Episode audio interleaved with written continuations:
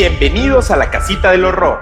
Este programa es posible gracias a Cometa Casa Digital y Dinamita Producción Audiovisual. Somos Javier y Carlos, dos profesionales del chisme paranormal y de googlear cosas. Hablaremos de fenómenos paranormales, teorías de conspiración, asesinos seriales, alienígenas, sectas y monstruos. Mientras contamos malos chistes, bebemos mezcal y hacemos evidente nuestro déficit de atención. La Casita del Horror se encuentra disponible en todas las plataformas de podcast y YouTube.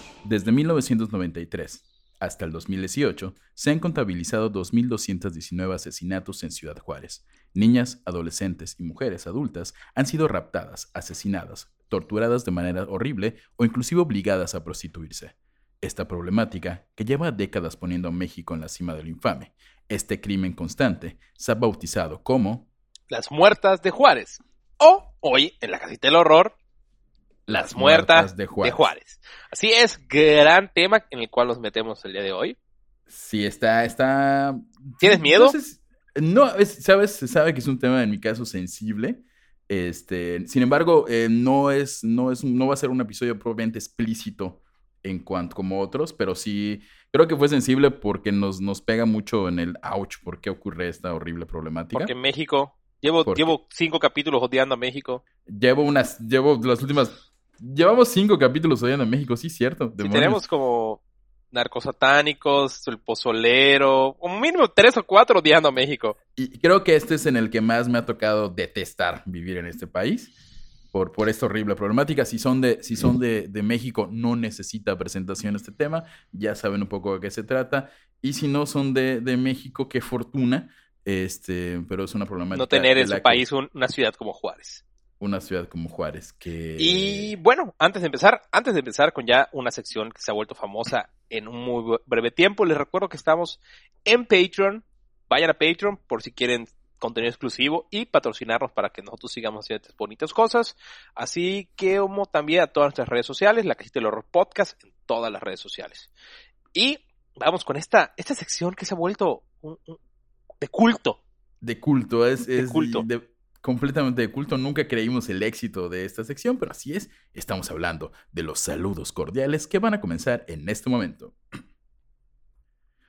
Comenzamos los saludos con una celebración nada más que del buen Tadeo Bernal para su esposa Yesel, pues el día 13 de diciembre es su aniversario. Que viva el amor, que vivan los dos y que viva la casita del horror podcast. Uno venenoso de parte de Violeta increíble para su vecino, que le dejó una nota en su parabrisas con una palabra que no, no, no podemos decir, pero empieza con pu y termina con to. ¡Qué maleducado, señor vecino! Eso no se hace, eso no se dice, eso no se escribe. Solo por eso, hoy se le aparece un fantasma y le va a jalar los pies, sí señor. Seguimos saludando a la guapísima Valeriana con menta, que no, no es un dulce, no es una galleta, es una horrorcita que nos escucha y nos sigue, por lo que un besote mentolado hasta donde se encuentre. Y hasta la cuna, la cuna de la ñerez, ¿cómo no? No del oñero, del oñero que es más ñero, pero igual es más bello, es decir, Iztapalapa con mucha fiesta, mucho celebre, mucho amor, un saludo coco cordial a Laura Vargas, qué alegría tenerte en nuestras vidas, Laura. Y cerramos los saludos con una felicitación, ya que este 12 de diciembre cumpleaños un lugar. ¿Y qué lugar, señores? Uno que nos ha recibido en numerosas ocasiones con amor, comprensión y ternura, pero sobre todo con mezcal. Porque lo queremos felicitar al lugar que si vienen a Yucatán deben visitar para tomar mezcal, nada más y nada menos que el acervo mezcalero del sureste. Ya patrocinanos. Patrocínenos. Patrocinanos. Brother, ¿cómo aguantas eso? Yo me he desmayado. Este, ya, hago, ya, hago, más pausas entre saludos. La primera era corrido, como que sí, ya puedo jalar. Este, pero sí son los saludos cordiales. Se hacen de a cinco por programa, porque de hecho llegaron unos más. Si ustedes mandaron sus saludos, tenemos ahí unos en lista. Eh, ya cinco, sí, no. Si hago seis, me muero de asfixia. Pero, sí, no, está dura la chamba. Pero bueno, la chamba. Eh, empezaremos con el primer capítulo de. Y estos capítulos están dedicados a, a un inolvidable. Al vivo. efectivamente efectivamente, como se trataba, sabemos que es un tema sensible, un tema doloroso, entonces, pues, al mismo tiempo queremos celebrar un poco a, un ícono de Ciudad Juárez, que es el, supremo Dios Juan Gabriel. Y, y, pues, primero que nada, con mucho respeto todo lo que se va a hacer en este programa. Y pues más que nada para, para pues, la problemática, ¿no? Pero ahí vamos. Eh, ¿Vas tú con el capítulo 1? ¿Quieres? ¿Quieres? Ok. Capítulo 1. Abrázame muy fuerte, amor, que nos están matando. Y así es, mientras el divo de Juárez seguro consumía poppers al por mayor en Ciudad Juárez, empezaba esto. La primera muerta de Juárez fue Alma Chavira Farel, de apenas 13 años de edad. Su cuerpo fue hallado el 23 de enero de 1993, después de ser atacada sexualmente y estrangulada. Oficialmente, es el primer caso de feminicidio que inaugura esta ola de asesinatos en mujer- de mujeres en Ciudad Juárez. Desgraciadamente no hay más registro o investigación de su nombre, de- del caso, que su nombre y la fecha en que falleció. Porque, como verán, a la policía le valía un poco madres que esto siguiera pasando. Y le va- van a notar que le valió muchísimo más la cantidad de, de- de- de casos sin resolver. Es Eh, que sí. impresionante. De- Misterio sin resolver debería ser así todo, to- todos los años de la policía de Juárez, Sí, que no resolvió nada nunca. Sí, parece chiste, pero como que se les fueron acumulando. y Era el papeleo. se Era el y- papeleo, era complicado. No, sí, mejor no, no, señor, es muy mal, es muy mal, Ciudad Juárez. Eh, después de dos días se localizó otro cuerpo, el de Angélica Luna Villalobos, de 16 años de edad y con 6 meses de embarazo.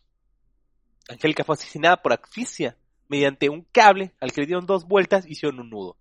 Sobra decir que también había señales de abuso sexual. Vamos a hablar un poquito de, de esta ciudad. Ciudad Juárez se encuentra en el estado de Chihuahua, en la frontera entre Estados Unidos y es separada únicamente por el río Bravo, famoso por la gente se mete a nadar ahí para llegar a Estados Unidos o a morir ahí porque no saben nadar Realmente. y chao. Y los polleros los tratan de cruzar. No es, no es famoso por cosas Sí, buenas. el río es, Bravo. es infamemente famoso, ¿no? Es Exacto. famoso, ¡Eh, Río Bravo! ¡Eh, vamos a Río! No es así, es No Río así. chinguen, no. No es Ah, no es esa Río clase de Bravo, río. Un tío, se- un tío murió ahí, ¿no? Así, ah, no. Sí. Sí, no. No, no crucen así el Río Bravo, por cierto. Crucen Eh, de manera legal si pueden. obviamente hubieron feminicidios y asesinatos previos al Obvio. 93, pero el primero que se cuenta como feminicidio es en el 93. Ujú. Eh, la mayoría de víctimas de feminicidio eh, en, lo que es ciudades fueron trabajadoras de maquiladoras textiles. Empresas que tuvieron su auge en el 94 y les vamos a contar por qué. En el 94 el presidente Carlos Salinas de Gortari eh, hace formal el Tratado de Libre Comercio entre Estados Unidos, México y Canadá, lo cual hizo que muchas empresas se pasaran a la frontera, especialmente a la franja fronteriza y una de las ciudades fue Juárez, donde pusieron maquiladoras. Y muchas mujeres, pues, y mucha gente fue a buscar trabajo ahí porque, porque vivían en pueblos olvidados de Dios, donde no había oportunidad de trabajo.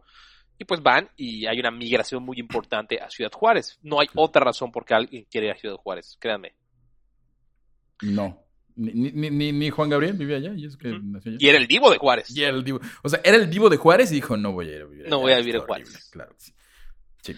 Eh, las maquiladoras estaban en la frontera, como mencionamos, eran tanto gabachas como mexicanas. sí. Y como vemos, muchísima gente fue para allá. Otro dato, dato muy, muy importante para tomar en cuenta. En 1993, el Chapo Guzmán es arrestado en Guatemala, quedando como el principal eh, líder del cártel del Pacífico, el Señor de los Cielos, Amado Carrillo Fuentes, que tenía en Juárez su principal centro de operaciones. Entonces estamos hablando que en Ciudad Juárez confluyeron eh, las maquiladoras y la apertura económica junto con el dinero del cártel más poderoso que, o de uno de los cárteles más poderosos que ha existido en México. O sea, ridículas cantidades de dinero. Entonces tenía O sea, gente dedicada a recursos con narcos y policías corruptos que les llovía dinero. O sea, una, un- era una- ajá, todo el dinero que se movía ya era casi completamente ilegal y una mínima parte, asumo, de las maquiladoras y todo eso, ¿no? Era control. Básicamente es una, era, una ciudad controlada por el narcotráfico, ¿no? Sin lugar a duda. completo. Eh, según la clasificación de actos violentos contra mujeres en Ciudad Juárez de 1990 hasta 1999, hubo un total de 198 asesinatos de mujeres, los cuales 43 de ellas no lograron ser identificadas. Y vamos a ver por qué. Esta parte muy, muy fea. Sí. un estudio de aquellos años realizó como un tabulador de qué, en qué frecuencia se cometían los actos de violencia y le vamos a mencionar un poquitito ahorita, ¿no? Ajá, por ejemplo, 20 de las mujeres asesinadas fueron acuchilladas, eh, dos amortazadas, 26 fueron asesinadas por armas de fuego, 10 demostraron signos de haber sido atadas, eh, 3 fueron atropelladas. Eh, cinco fueron calcinadas o quemadas. Y, y lo que llama mucho la atención, y vamos a ver acá un patrón, es que 58 o sea, el 35% murieron estranguladas. Que si lo sumas a las que fueron atadas, estás hablando casi del 40, 40 y tantos por ciento de las mujeres murieron estranguladas o amarradas. Lo cual ya empieza a tener un perfil. Sí, como de estilo secuestro, de estilo... Tortura, y llegaremos a eso porque el FBI perfiló, de hecho llegó a, perfilar porque eran momentos de apertura. De hecho, estamos hablando que las heridas presentaban mordidas en el pezón, mordidas en el cuerpo, fueron mutiladas, este, obviamente violadas. Y pues si no saben México, Juárez nunca ha resuelto nada en su vida, siguen habiendo eh, feminicidios y, y siguen impunes. Entonces, esto siguió y siguió y siguió. Eh, los asesinatos de Juárez del 93 de diciembre al 2008, eh, según el informe de homicidios de mujeres elaborado por la Procuraduría de Chihuahua, ascendían a 447 y la mayoría de estos eran atribuidos a la violencia doméstica asociada a la misoginia y a la violencia de género. Lo cual yo creo que es una manera... Aquí se van a mezclar muchas cosas. ¿Puede ocultarse un asesino serial entre la violencia y la misoginia mexicana? Sí puede puede ocultarse el cine snuff entre todo esto. Podría. Pero yo creo que no estamos ante simples casos de violencia doméstica. ¿Por qué? Eh, la manera en que se dan los asesinatos no es un acto pasional de en un momento se enciende una ira, se enciende algo y hay una muerte violenta. No, acá es sistemático, hay tortura, hay procesos que se van repitiendo una y otra vez. Sí, sí hay casos en los que hay este, asesinatos de, en violencia doméstica, pero inclusive son creo que en comparación con mínimos, o sea, de los encuentran en la casa, pero que las golpea hasta matarlas o ahí mismo les da un balazo, cuando realmente la gran mayoría son personas, mujeres que se encuentran en un rango de edad, en un perfil físico, que vamos a platicar un poquito más adelante de esto. Y en, un perfil hasta socioeconómico. Y las encuentran generalmente en un terreno baldío, una ¿El moda que, que Cancún eh, adaptaría años después, este, pero es así, ¿no? Eh, hasta el domingo 2 de septiembre de este año, 2020, los asesinatos de mujeres en Chihuahua llegaron a 202. O sea, solamente en este año hasta septiembre, siendo 124 los casos en Ciudad Juárez. De este total, aunque según el secretario ejecutivo del Sistema Nacional de Seguridad Pública, esa cantidad, solo 18 son considerados oficialmente feminicidios. Como dato extra, en el 2019 la cifra total del año fue de 276 homicidios dolosos y en el 2018 fueron 129. ¡Qué locura! Fue tratar de encontrar los números exactos, porque son números como oficiales estos, pero la realidad, este, y si, si están como relacionados con temas de, tal vez hasta de periodismo de nota roja o de, o de policía, saben que los números oficiales son mínimos a veces comparados con los números reales. Y específicamente... lo que este platicamos, o sea, feminicidio es la portada más usada del de peso en Cancún. Completamente. O sea, y, y, si pones 50 feminicidios este año y solo checas los diarios, dices, todos los días hablábamos de un feminicidio. Y no puede ser que sean solo 50, eso, es lo que pasa, o sea, ¿por qué solamente 18 eh, de 124 en Ciudad Juárez son feminicidios? Bueno, obviamente no, o sea, y ahí entra un poco el asunto legal de qué se considera feminicidio y todo eso, pero no, tenemos tanto. De hecho, hay, exacto, no nos vamos a meter porque hay estados que todavía ni siquiera tipifican el feminicidio. Ajá. Entonces, no nos meteremos a eso. Y, pues bueno, ya, entrando en ritmo, vámonos a lo. A, a, una. Vamos a tocar como tres, cuatro teorías de lo que pasó en Juárez, lo que se mezcló en Juárez, porque personalmente yo creo que esta suma de, de feminicidios es una mezcla de un montón de cosas. Sí, parece que todo lo horrible se vino a juntar a Ciudad Juárez y, decidió ensañarse con, con, las mujeres de allá. Vamos con el capítulo 2. Eh, capítulo 2. Un saludo al Divo de Juárez, que aquí esté, soy muy fan. Capítulo 2. No tengo dinero ni nada que dar. Puede que por eso me van a matar. En cuanto al perfil de las víctimas, generalmente son muchachas jóvenes de entre 15 y 22 años, obreras de la maquila, delgadas, morenas y de cabello largo. Casi Ella tiene un perfil. Ella tiene un perfil. Eh, recordemos que eh, las trabajadoras de la maquila son, muchas veces son, son mujeres de pueblos, este, y, de hecho si lo analizas más, eh, suelen ser madres solteras que tienen que ir a buscar el sustento para su familia y por eso tienen que emigrar a ciudades más industrializadas como Ciudad Juárez, de pueblos que bueno, en, la frontera está llena de pueblos desérticos. Sí, no, no hay nada. Este, y tienen que ir a Ciudad Juárez, ahí trabajan y se tienen que enfrentar a esto, ¿no? Casi todas fueron violadas y estranguladas, cientos de ellas sufrieron mutilaciones, inclusive algunas les cercenaron los pechos, todo antes de que sus cuerpos fueran abandonadas en el desierto. Y ahí tiene su modus operandi. Aquí tenemos una clasificación de una manera en que fueron asesinadas y a la vez un perfil. Si me preguntas ahí, hay algo serial. Eh, sí, pero como a una escala completamente masiva. O sea, es, sorprendente como... Y, es, se aprovechan de la situación de estas mujeres, literalmente. Porque igual eh, tienen que trabajar en estos lugares, porque el sueldo es mínimo, por eso sueldo mínimo, eh, México, el sueldo mínimo es el día a día. Eh, la periodista Diana Washington escribió un libro llamado Cosecha de Mujeres, en el que narra una exhaustiva investigación en la que los numerosos asesinatos están involucrados los hijos de familias prominentes de Juárez, vinculadas con el narcotráfico y protegidas por las autoridades.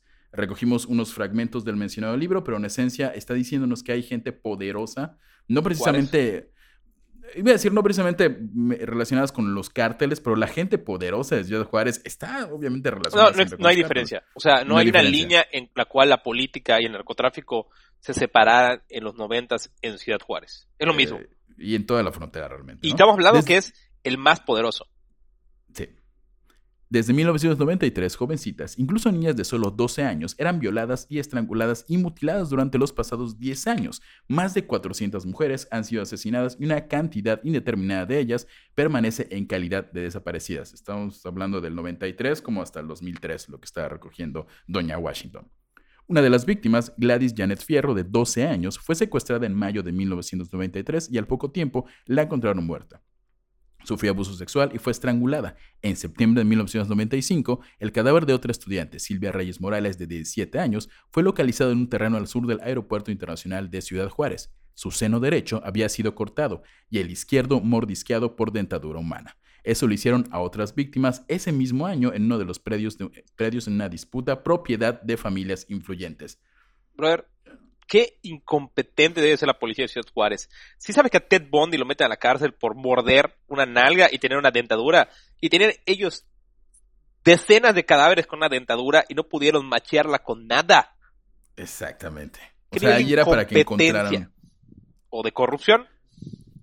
Ajá, y recordemos, si estamos hablando de que eh, los cuerpos eran encontrados en predios, propiedad de familias influyentes de Ciudad Juárez y empresarios, pues obviamente dice, ay, se apareció acá, no pasó nada. Es eso, es, una mezcla de incompetencia de, de, las autoridades y obviamente don dinero que hace de las suyas y obviamente, ay, no van a decir que, que mi hijo tuvo que ver o algo así, pues no.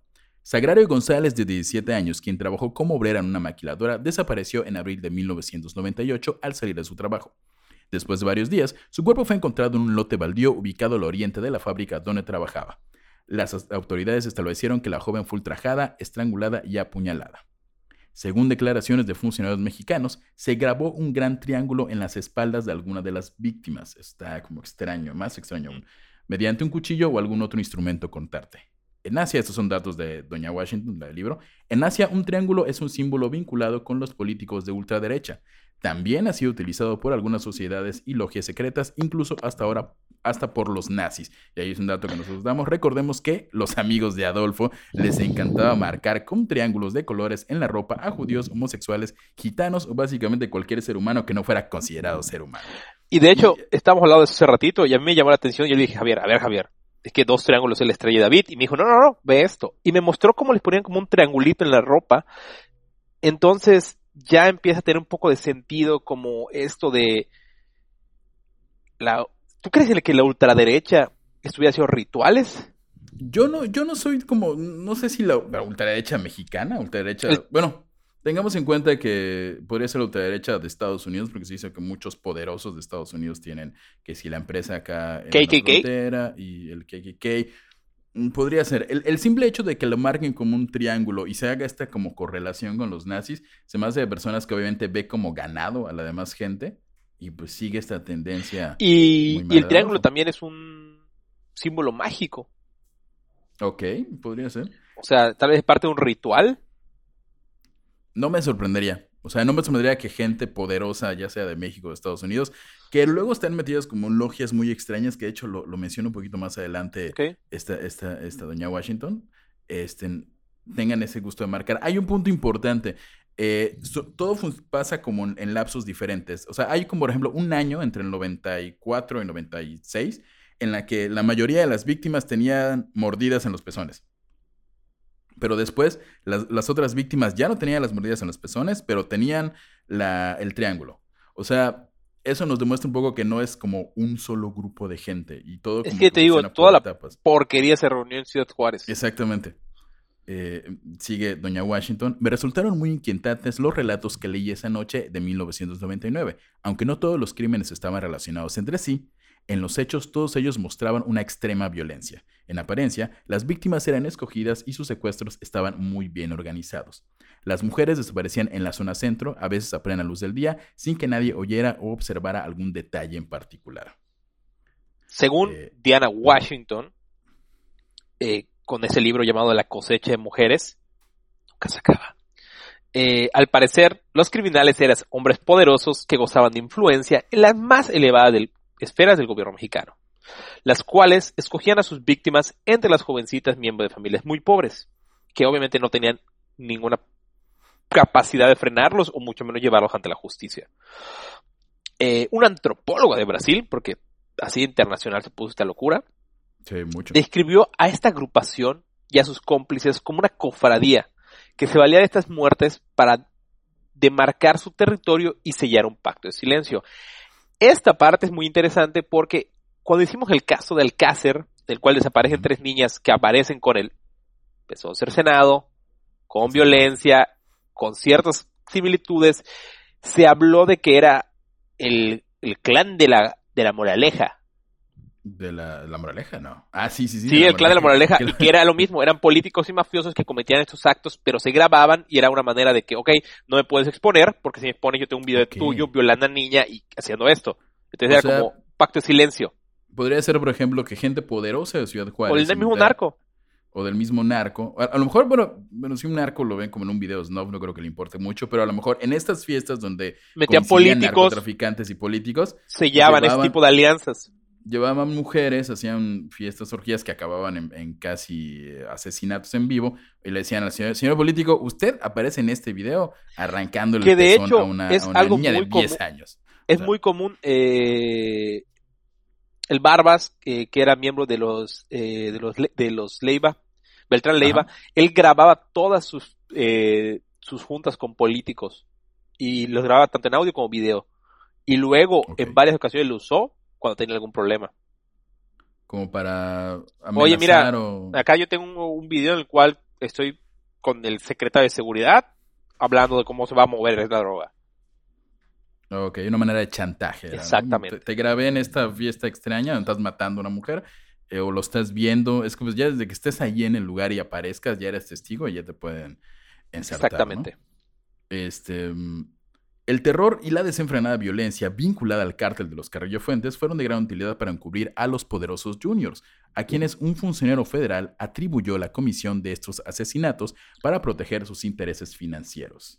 Esto puede ser, yo estuve leyendo un poquito igual el tema, y Amado Carrillo Fuentes, que era el Señor de los Cielos, el gran capo de esa época, amo y señor de Ciudad Juárez, estaba tan indignado por los feminicidios que ordenó que se pararan y que se llegara al, al final del asunto y que se solucionaran.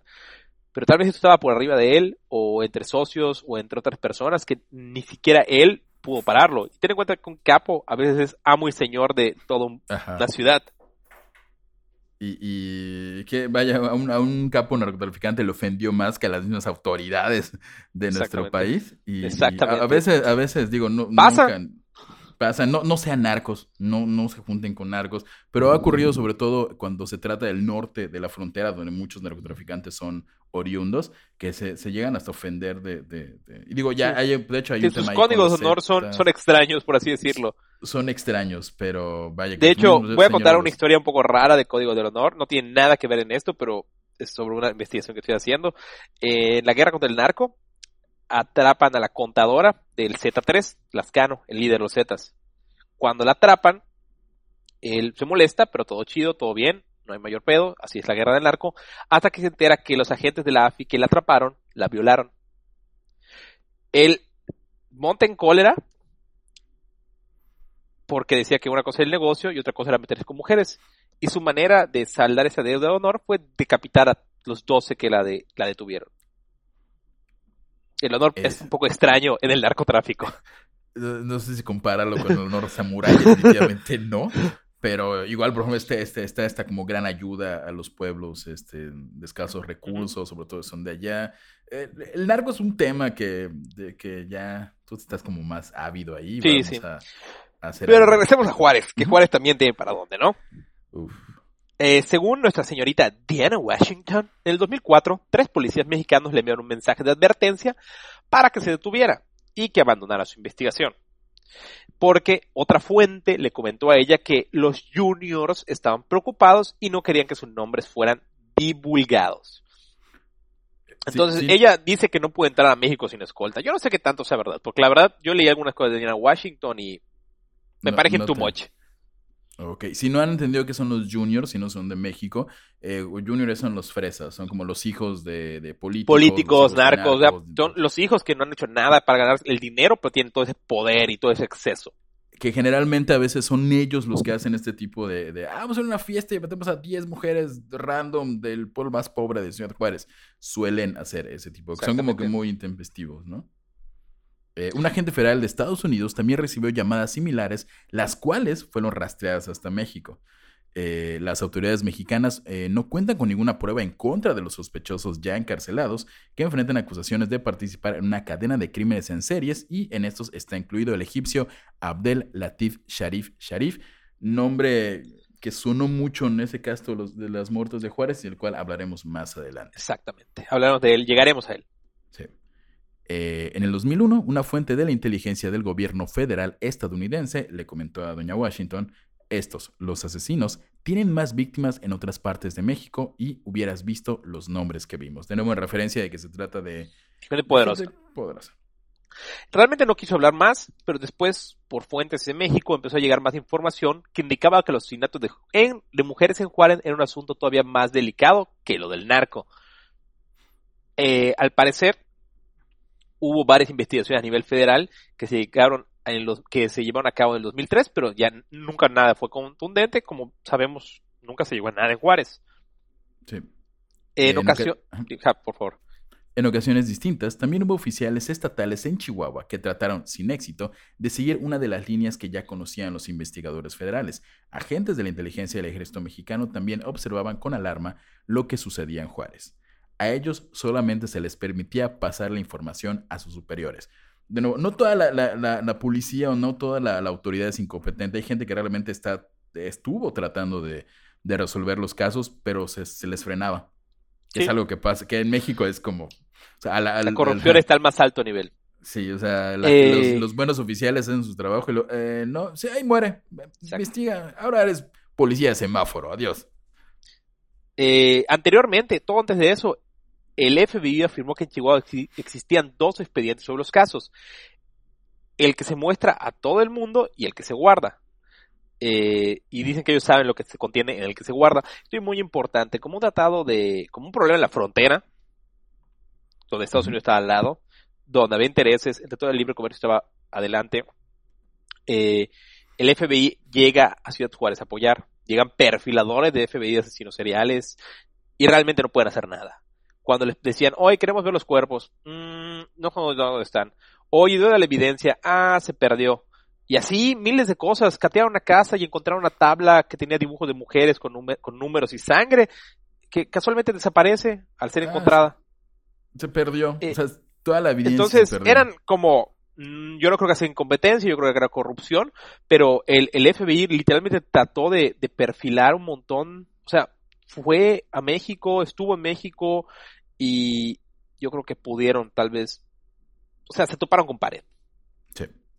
Sí, bueno, ajá. Ya, ya lo dicho, el FBI pues, le ha tocado resolver muchísimos casos de ese tipo de asesinatos y obviamente en México ya no pudieron más, ¿no? Este. Las, las investigaciones mexicanas federales contienen relatos de oficiales y otras personas que dicen que facilitaban orgías donde se ultrajaba mujeres que aparecían muertas después. Eh, esta es una, una cita. Si la teoría de que gente poderosa está detrás de todo esto, la que sigue les va. Ah, no, somos nosotros. Yo lo puse en, en itálica, una disculpa. Sí, eh, gente poderosa. Pero si Esa es la teoría primera teoría, gente- o sea, gente poderosa en rituales que la gente poderosa hace para ser más poderosos. Y la segunda teoría les va a revolver un poquito el estómago, pero es una de las más. que yo creo que más. Yo creo que es como un tema que es tan escabroso que le suma y eso la hace como, como atractiva, aunque realmente yo creo que no podría causar ese nivel de muertes. Eh, No, es que, eh, insisto, es una suma de distintas uh, cosas que ocurrieron y personas horribles. Ahí les va. Va. En 2015, una noticia casó oculta en internet, así nadie la peló, que decía, los feminicidios de Juárez revelan pornografía sádica. La doctora Patricia Ravelo señaló en un informe, eso está por escrito, las víctimas presentan mutilaciones de mama, ocular y vísceras, así como lesiones dentales, cortes en la piel y cortes irregulares en el cabello que determinan la existencia de un parámetro de pornografía sádica. Ok, y ahí que va la cosa. Estamos hablando de una ciudad dominada por el narcotráfico, con un alto índice de prostitución y consumo sexual, pobreza extrema y corrupción policial. No es una hipótesis que parezca así 100% descabellada. La que como podría ser tal vez el rumor de tráfico de órganos. Que, que es una pequeña como teoría muy pequeña de que realmente la mayoría de las muertes de Juárez eh, son asesinadas por tráfico de órganos, pero no. Que no iban a Estados Unidos. Un poco, le, le nuevo esa, esa visión de, de obtener cosas en la frontera sur para llevarlos a Estados Unidos y entonces, pero bueno, uno, habían dos razones por qué eso no podría pasar. Uno, una superviviente dice que era, fue tan golpeada que no hubiera habido manera que sus órganos funcionaran después de eso. Ok. No, no dudamos que, que ocurra un, una- un caso mínimo, pero de hecho no, de hecho es muy poco común. De hecho, la- desgraciadamente las, las mujeres fallecidas pues tienen sus órganos destrozados, pero los tienen. Y lo otro, los órganos estaban dentro de los cuerpos. Sí, o sea, yo creo que es muy fácil ver, ah, le falta todo por dentro. A Ah, 100 tráfico de personas es tráfico de órganos. Exacto. Entonces, Pero ¿no bueno. va para allá?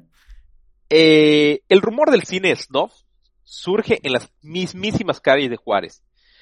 Y es que algunos elementos comunes llevan un poquito a esa, a esa idea, ¿no? El primero es que gran parte de los asesinatos fueron por estrangulamiento. Eh, tenemos casi el cuarenta y tanto por ciento de lo que Sí, teníamos solo en sí. 10 años por estrangulamiento. Lo cual supone una muerte lenta luego de reiteradas violaciones. Segundo, en muchos cuerpos el pecho izquierdo pareció completamente cercenado y el pezón derecho arrancado a mordiscos.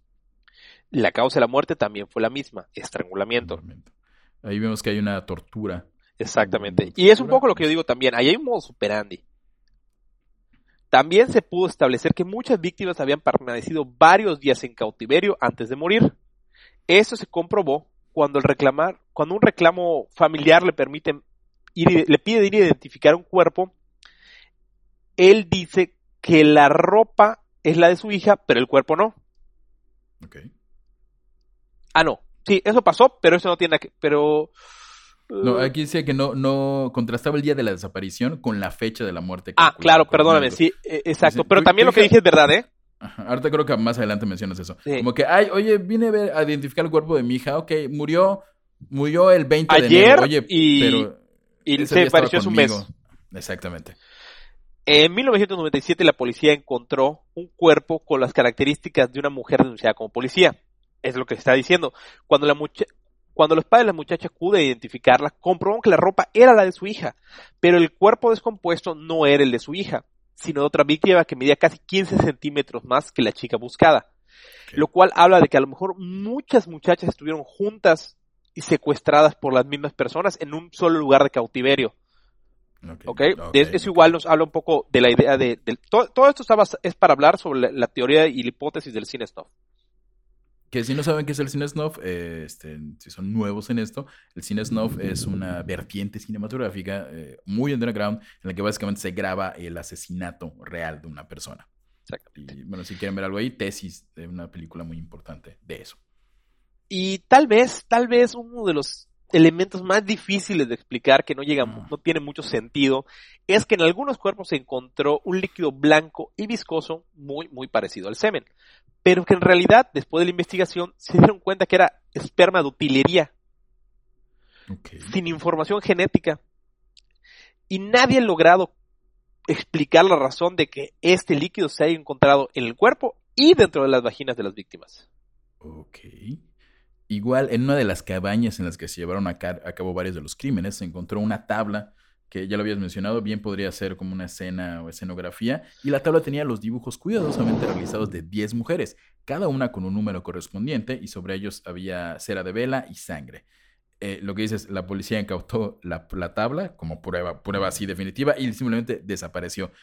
Y esto es un punto importante de creo que sustenta lo de los videos snuff, eh, ya sea que hayan visto un video snuff o que estén, hayan investigado en el tema, eh, las víctimas siempre son puestas sobre tablas y extendidas un poco como este estilo de tortura muy medieval, donde le extienden las manos, están en una tabla y ahí hacen, hacen cosas horribles y entre ellas, este, como el nivel 1 de tortura siempre suele ser este, mm, echarle vela, ce- cera, cera Ok. hirviendo, que de hecho pueden ver un poco en nuestro episodio de la Deep Web, hablamos de que inclusive este tipo de películas o este tipo de, de videos se venden en la, en la Deep Web, ¿no? El- el Y, y yo creo que es un poco de lo cual también limita como la posibilidad de que haya sido en todos esos asesinatos hayan sido, o sea, imagínate la cantidad de compradores y videos que se hubieran tenido que producir en Ciudad Juárez para que se mataran a 600 personas para producir cines. No, habría sido el lugar más grande del mundo de pornografía. de- o sea, ni Sí, Filipinas sería el- el- con el... caso de Daisy Destruction produjo tantos. Exactamente, sí, se- sería la meca del cine snuff, que no me sorprendería que lo haya sido en su momento, pero pues yo creo que... O sea, también, claro, si hay un lugar que puede ser la meca del cine, no, es Ciudad Juárez, Es Ciudad México. Juárez. sí, completamente. Este... Sin embargo, como bien decimos, no creemos que, que esta sea la causa de la muerte de Juárez. Hay muchas cosas muy raras. Podríamos pensar que se hicieron ciertos videos. Y al final de cuentas, en Juárez siempre encontrarás a alguien, de un amigo de un amigo, que dice haber visto un video snuff producido en Juárez. Llevamos dos teorías hasta el momento, gente poderosa haciendo orgías ritualísticas casi ¿De casi. gente poderosa? Y el, el cine snuff, que, que ahora si lo piensas, eh, son dos teorías que se pueden convertir en una tercera, porque son gente poderosa Haciendo en cine snuff. fiestas, haciendo cine snuff, o sea, es un horrible rompecabezas de, de, de claro, y muerte. Como la policía de Juárez siempre dijo, violencia intrafamiliar. Teoría número uno. Te- Teoría número uno y la oficial. Exactamente. Bueno, ¿no? También la oficial es la que, la que sigue, me parece. Ah, bueno, sí. Eh, ¿va- ¿Vas tú o este, te lo sabes? Sí, claro. Hasta que te conocí, te añadimos unas muertes más. No te miento, fui feliz, pero con muy poco amor. Y, Em, ya, estamos, ya estamos arrancando con el Juanga. Eh, dentro de las múltiples teorías sobre quién o quiénes estaban asesinando a las mujeres, eh, como decimos, desde el narcotráfico, asesinatos de ultraderecha, crímenes rituales eh, y vi- violencia doméstica y videos snuff, salió a la luz pública el caso de Abdel Latif Sharif Sharif, un hombre nacido en Egipto que había llegado a México para desempeñarse como químico en una compañía transnacional.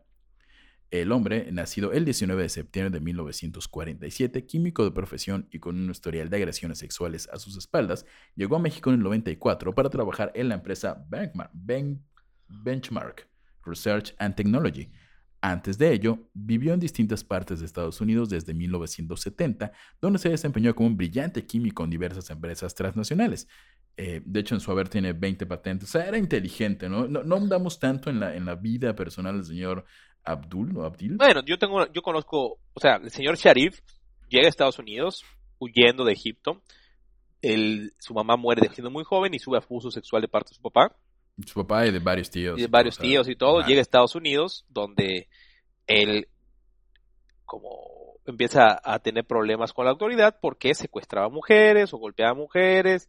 Más sin embargo, creo que nunca llegó a estar preso por asesinato, sí por, eh, por abuso sexual. Sí. Y llega, no- creo que no mata a nadie hasta, o en teoría no mata a nadie hasta que llega a México. o donde le colgaron algunos muertitos. Varios muertitos. Varios, Este, varios. di- digo, no estamos, es un ser humano detestable por todo lo que hizo, pero tal vez, eh, ¿cómo le dices tú? Cabeza. Un- de turco. era un cabeza de turco. un chivo expiatorio. Exactamente. Eh, este, ajá, todos los problemas jurídicos que, de Estados Unidos, pues le- decidió él iniciar una nueva vida ya con este nuevo trabajo en México, en donde, en Ciudad Juárez. El 3 de octubre de 1995, Sharif es denunciado por una prostituta, Blanca Estela Díaz, de 19 años, a la cual había sido secuestrada durante tres días. Durante estos, fue golpeada, violada y amenazada de muerte. Los cargos fueron desestimados con el argumento de que, eh, no- de, contrariamente a las afirmaciones de la mujer, no hubo signos de abuso de sexual. violencia sexual. Que era- es bastante fácil de probar. O sea, hasta eso es, es, es algo fácil de probar. Y también, también es muy fácil que la policía compre a alguien para acusar a alguien. Así es. Sin embargo, el gobierno No, de no decimos que no pasó. Este, yo creo que este caso es más como para decir, hey, para, este alertó a las autoridades de que esta persona tiene este pasado y tiene este, este perfil y estos crímenes, nos va a servir más adelante. Sin embargo, el gobierno de. Chihuahua estaba siendo presionado para encontrar al perpetrador de los feminicidios de Ciudad Juárez en Lote Bravo y Sharif, con sus antecedentes criminales, era el candidato ideal para ser el asesino en serie, que es la teoría oficial. que En algún punto todos decían, había un asesino en serie, que era esta persona, le decían el chacal de Ciudad Juárez, el nombre con el que lo, lo acuñaron. Exacto. Eh, Y yo, personalmente, creo que pudo haber un asesino serie en, Chihu- en Ciudad Juárez. O sea, yo creo que pudo haber estado metido entre toda esa cantidad de muertes que hubieron. Fácilmente hubiera pasado desapercibido un asesino serial. Lo que pongo en duda es que haya sido Sharif. sí. Eh, la Procuraduría General de Justicia de Chihuahua buscó catalogarlo como responsable de los múltiples homicidios. Este, a los 20 minutos de su liberación por el, el crimen con la prostituta, Sharif fue puesto en prisión preventiva por la desaparición de Elizabeth Castro García, una joven de 17 años con quien presuntamente Sharif tenía una relación. La hermana de Elizabeth, Eunice, había denunciado su desaparición el 15 de agosto del 95. El cadáver de una mujer que coincidía con la descripción de Castro fue encontrado enterrado en el desierto de Lote Bravo, pero la investigación dio un giro cuando se descubrió que Elizabeth Castro estaba viva y que el cuerpo era el de una mujer que desapareció en marzo de 1995, Silvia Rivera Salas. Según O sea, hay tantos cuerpos enterrados en Juárez que se confunden. que te confundes. O sea, vas, escarbas y ah, hay alguien aquí, no sé quién es. A ver, ¿a quién le ponemos el nombre, fecha? Qué, qué horrible y qué extrañamente eh, feliz debe ser. Como diantres, encontré un cuerpo, es mi hermana. Y luego, ah, no es mi hermana, maldita sea, es la hermana de alguien más. O Exactamente. sea, de, tan- de tantos cuerpos que hay. Eh, según testigos, Silvia había sido secuestrada por dos sospechosos en una camioneta. Sharif fue declarado culpable y sentenciado a 60 años de prisión por la muerte de Silvia Rivera Salas. No era O la sea, mujer del... Sharif básicamente fue, estás culpable por el homicidio de Sotanita. Ah, no, no es Sotanita la que apareció muerta, es Pereganita. Ah, bueno, es el culpable del asesinato de Pereganita. O sea, a él se le aplicaron, no se salvaba. Sí, porque la vieron subiéndose a una camioneta y, oh, tú tienes una camioneta. Seguramente eres tú. Este, también se abrió un nuevo proceso penal acusándolo de asesinar a otras 17 mujeres. Mientras estuvo en prisión, continuaron apareciendo cadáveres de mujeres violadas y estranguladas en diferentes zonas de Ciudad Juárez. Es como que, ok, ya que estás aquí y te metimos este asesinato, te vamos a meter el golpe 17 más. Y, oye, mira, como estás encarcelado y sigue habiendo mujeres, este, lo que hizo la, la Procuraduría de Justicia fue acusar a Abdel Latif Sharif Sharif de pagar a la banda Los Rebeldes, que es el nombre de banda de cumbia, para que cometiera asesinatos con el fin de que fuera liberado. O sea. O sea, yo creo que la Procuraduría se la hipermamó ahí. Sí, y hay un detalle muy importante, no sé si se menciona más O sea, adelante, nada más- pero No se entendió bien lo que está- acaba de decir Haf. O sea, él estaba en la cárcel. Y como seguían apareciendo mujeres muertas, la Procuraduría dijo, dijo, ah, es que Sharif desde la cárcel paga dos mil dólares por cada mujer que aparezca muerta, para que así él obtenga su libertad. O sea, como diciendo, que, que de hecho técnicamente podría ser su carta de salida, porque, oigan, yo estoy aquí y yo obviamente no puedo matarla si estoy aquí preso. Exactamente. Entonces dijeron, ah, no, pero como estás preso, le estás mandando WhatsApps en el 93, seguro mandaba como pelotitas con mensajes o algo así. Te- le estás pagando a criminales para que sigan matando en tu nombre, que eran dos pandillas con las que él supuestamente... Sí, era los... llevaba. Los rebeldes y... Uno que tiene otro. nombre como de traileros, los traileros, los Los choferes. choferes, los, choferes, de Ciudad Juárez, que de hecho es este. mm, Hay una. Un es que, insisto, cada determinado tiempo en Ciudad Juárez hay una tipo y manera de, de- de feminicidio. Un tema que eran choferes, no sé si de combis o de camiones, que eran los que violaban y asesinaban mujeres y luego dejaron de hacerlo un tiempo y entraron los que te cortaban el cuello. O sea, Los cibercafés. los cibercafés. Que aquí en Mérida se sabe que en los cibercafés del centro eh, ha- hay muerte, pero una muerte pasional y consensuada, como debe ser, y a veces pagada, pero bueno, eso es otra cosa. Este, el periodista mexicano Víctor Ronquillo, en su libro Las muertas de Juárez, señala al respecto. Hoy todo parece claro para las actuales autoridades encargadas de impartir justicia en el estado de Chihuahua.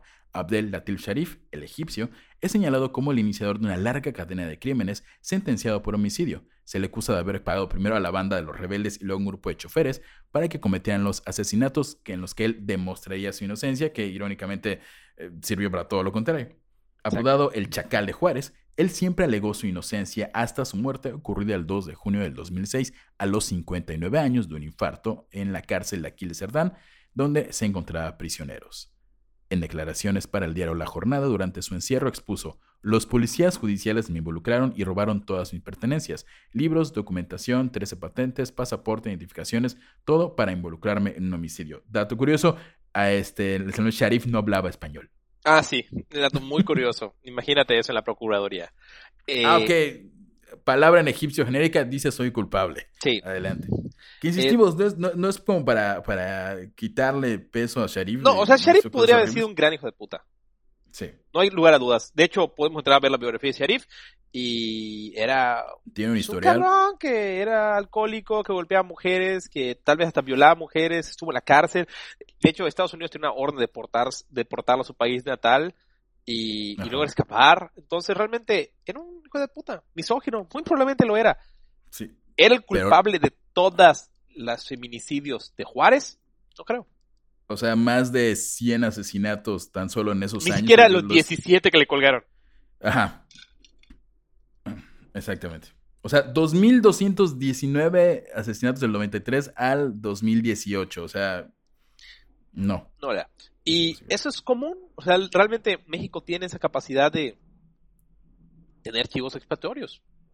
Sí. Hay presión, había presión del lado de Estados Unidos, había presión del lado de México, tenía que encontrar un culpable, y la verdad Sharif era el perfecto culpable.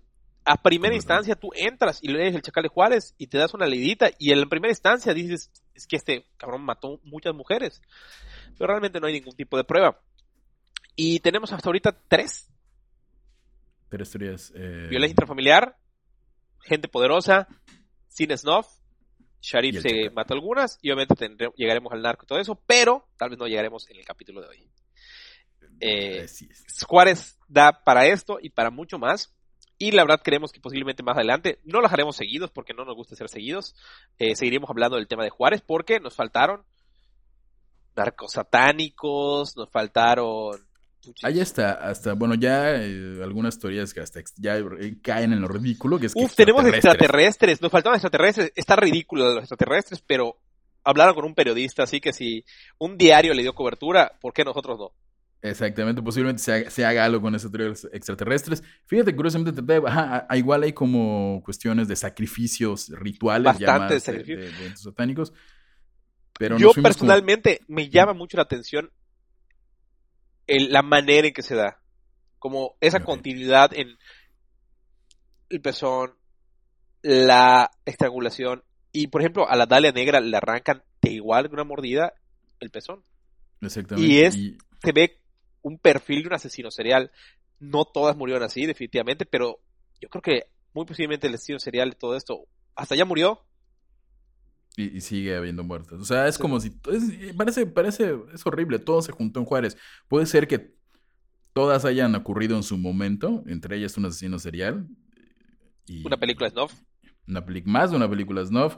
Obviamente, la, el, y es que sinceramente no hablamos como específicamente del narco, porque ya del narco viene esta teoría, no teoría, esta realidad de que muchas, muchas mujeres y muchas niñas son secuestradas para dedicarlas a la, a la prostitución, para prostituirlas, y en algún punto de la vida, en varios testimonios, de hecho, ya, ya eres, ya no sirves, pum, te matan. La matan, exactamente. Y el narco, en ese momento, como decíamos, Ciudad Juárez era el centro de tal vez el, la, el cártel más poderoso de Latinoamérica.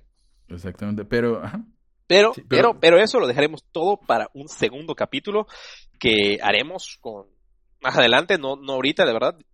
Pero espero que les haya gustado esta primera parte de Juárez. Espero que no nos hayamos pasado de algo porque teníamos miedo de hacer este capítulo, Javier y yo.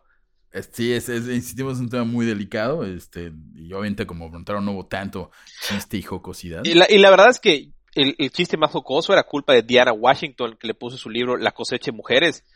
Y no puedes escuchar la cosecha de mujeres sin pensar en la canción de La cosecha de mujeres nunca, se acaba. Sí, entonces, demonios. entonces cada vez que leíamos eso, decíamos, nunca se acaba. Y, y ese chiste no lo pude hacer tantas veces como quería. Sí, en otra ocasión esperamos utilizarlo con más, más alegría. Sí. Y pues nada, espero que les haya gustado. Este, coméntenos, coméntenos ahí en, en el Facebook, en el Instagram. Estamos en todos lados de la que está el horror podcast. Eh, los lunes estamos en los 40 aquí en, en la radio en Mérida, no lo olviden. Y nada, algún mensaje para cerrar, Carlos. Muchísimas gracias a todos nuestros patrons, como siempre. Muchísimas gracias a todos los que nos siguen en todas nuestras redes sociales. Y yo, personalmente, el día ayer en todas mis redes sociales. Y Haf Sosa, como Haf Sosa E, en todas sus Eh. redes sociales. Y nada, síganos en redes sociales y adiós. Adiós.